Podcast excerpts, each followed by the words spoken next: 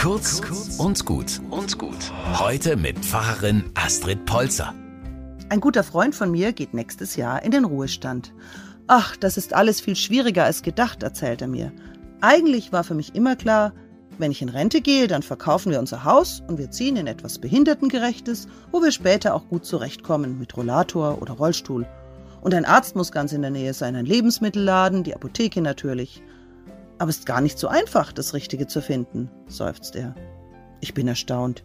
Ihr wollt wirklich das hübsche Häuschen verlassen, das ihr selbst gebaut habt? Es geht doch nicht anders, erklärt er weiter. Man muss doch rechtzeitig Vorsorge treffen. Ich bin auch gerade dabei, die Zusatzversicherung zu checken. Ich hätte schon gern immer eine Person, die mit mir einmal pro Woche ins Kino geht.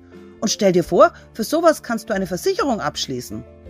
Bevor ich zu Wort komme, erzählt er weiter. Und neulich, als wir unseren Vater gepflegt haben, da haben wir mitgekriegt, wie schwierig es sein kann, die richtigen Hilfsmittel schnell zu kriegen. Für einen Badewannenlift bin ich 300 Kilometer gefahren. Eigentlich sollte man solche wichtigen Dinge auch rechtzeitig im Keller haben. Er wirkt ganz schön gestresst. Und irgendwie verstehe ich ihn. Ich plane ja auch gern.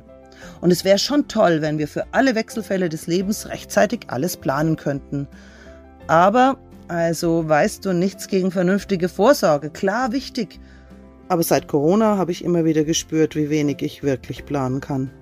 Du kennst doch den Spruch von John Lennon. Leben ist das, was geschieht, während du beschäftigt bist, andere Pläne zu machen. Er schaut mich erstaunt an.